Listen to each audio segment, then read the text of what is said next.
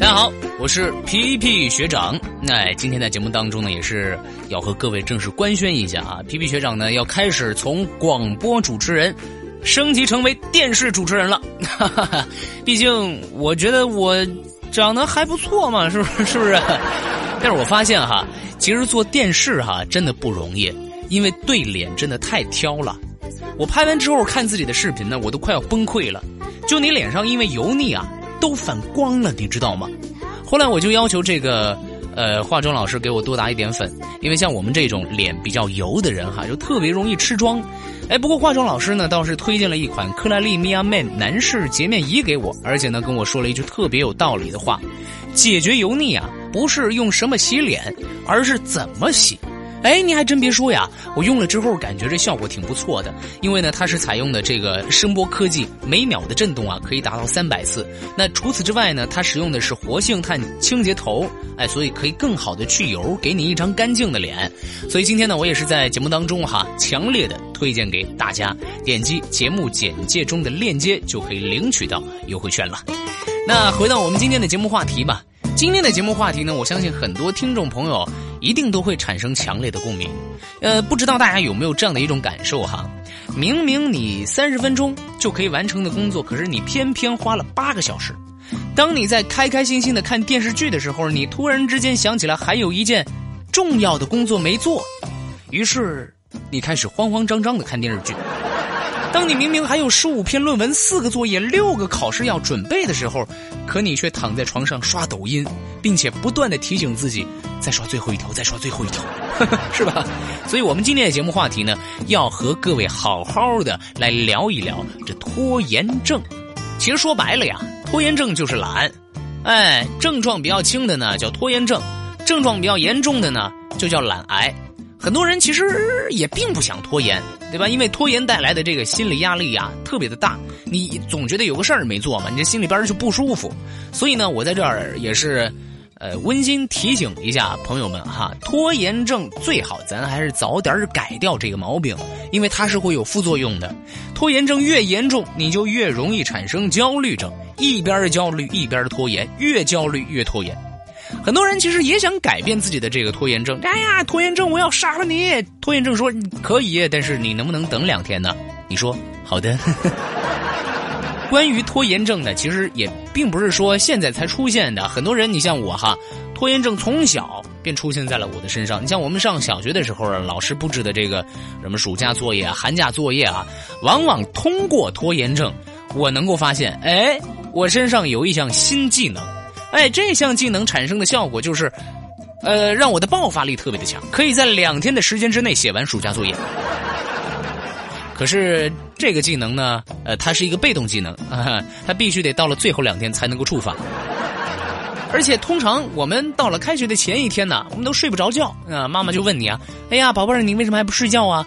你说，妈妈，明天就要开学了，我心情特别的开心，我特别的嗯激激动啊，你先去睡一会儿吧，我。我再补一会儿作业，但是哈，我发现了一个特别有趣的现象，拖延症啊，它只是存在于我们生活当中的某些方面。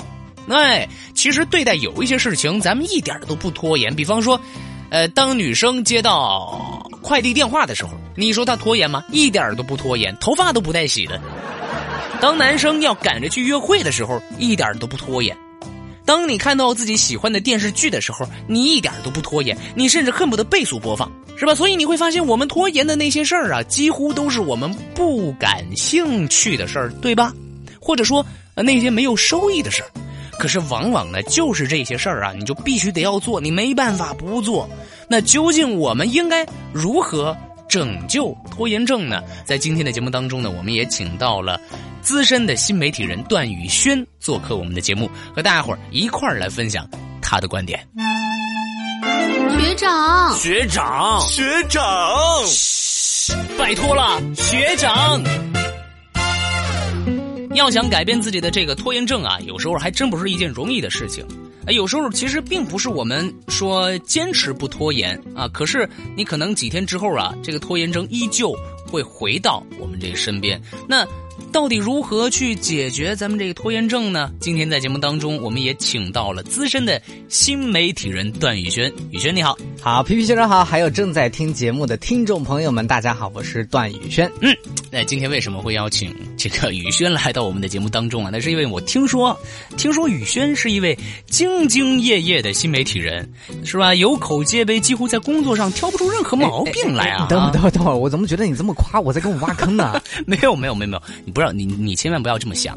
首先，我们是一档正儿八经的节目，是这样哈。嗯，呃，我们今天这个话题呢，我首先有一个问题想要来问你。嗯，好。你觉得你有拖延症吗？我觉得现在谁说自己没拖延症都在撒谎。不可能的啊！我觉得这个一定是大家都有拖延症的，特别是你刚刚还说了一个观点啊，我我觉得特别好，就是说我们拖延的那些事儿啊，几乎都是我们不感兴趣的事儿。嗯嗯，我觉得在这个地方还要加一点，就是我们拖延的那些事儿，几乎是我们不感兴趣但又不得不做的事儿。你说对不对？对对吧？对对对。所以说，我觉得这个不得不做啊，几乎可以把这个拖延症的这个词儿诠释的淋漓尽致。嗯，那我呢，我承认我绝对是有拖延症的。嗯嗯。但是我觉得哪些事情能拖？哪些事情不能拖？这个界限你一定要分清楚。嗯嗯，因为我觉得无论是我也好，还是大家也好，应该都在拖延症这个事情上吃过太多亏了。嗯，所以说从那之后你吸取教训，就一定是说要紧的事儿就一定要赶快把它做完。哎，你这么一说，我倒是很好奇哈，就是呃。你一般会在哪些事情上有拖延呢？啊，就比方说给这个员工发工资的时候啊，什么的，没有吧？没没有，我开个玩笑，我又不是老板，只是我每次不发工资的时候，我就想，这老板有拖延症吗？这是。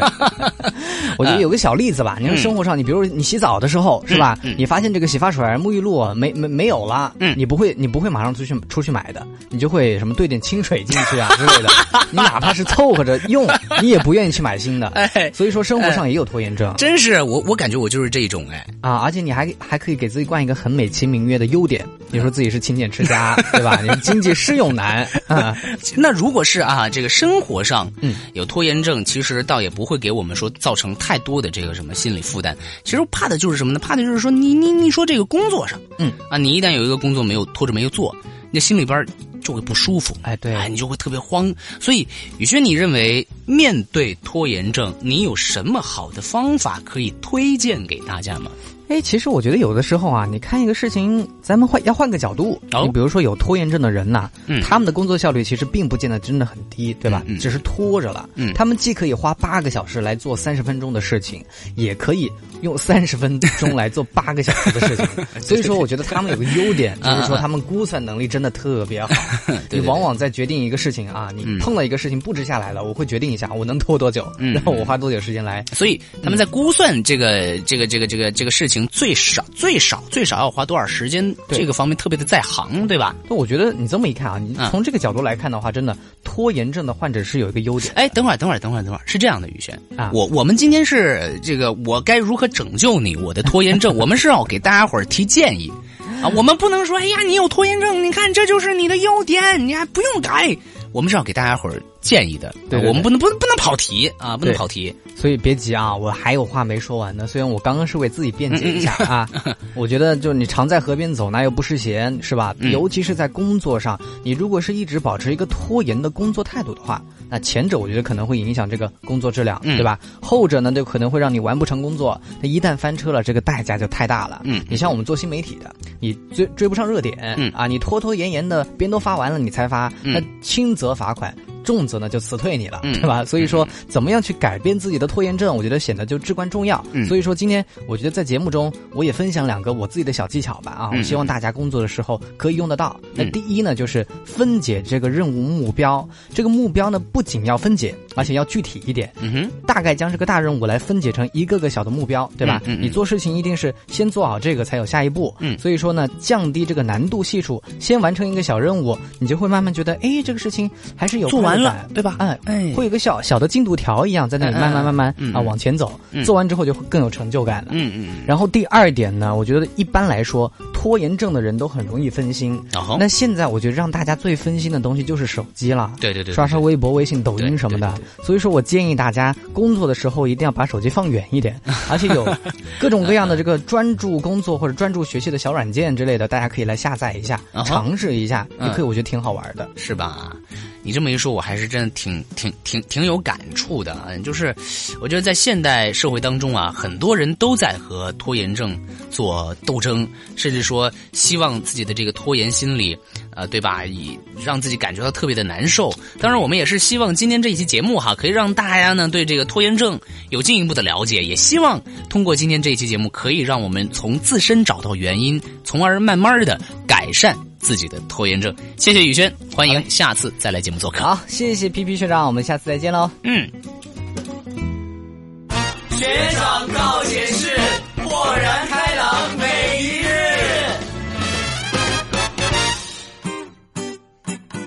学长告解释，来来来来来，我们来关注一下最近有哪些这个小可爱给我留言了啊。屋里小妞妞问：“那学长学长，我感觉我现在的生活了无生趣啊，每天都像一个老年人一样，也不知道自己到底怎么了，根本没有一点朝气，特别的迷茫。学长，我要怎么样才能走出这种状态呢？啊，你你找个男朋友吧。”南边的小冰冰问：“学长，我是一名高三的学生啊，我关注你很久了。”一直以来呀，我都有一个困扰，我发现不论我怎么努力，我的数学成绩好像都提高不了。我马上呢就要高考了，怎么办，学长？嘿，你竟然在问一个高考数学成绩三十六分的人怎么提高数学成绩？你疯了吧你！下一个，小公举脾气不好问，学长学长，我是一名二十九岁的男生，你的粉丝有单身的吗？如果有的话，请帮我宣传一下啊！如果人太多了，我就排队等候也没关系。我的粉丝，哎，等会儿你你你你过来，这是我的粉丝啊！我跟你讲，我的，我也是单身，我也在排队你后边去。好了，今天的节目到这儿就跟大家伙说再见了。想和我提问的朋友，欢迎在评论区下方给我留言。我们下期见，拜拜。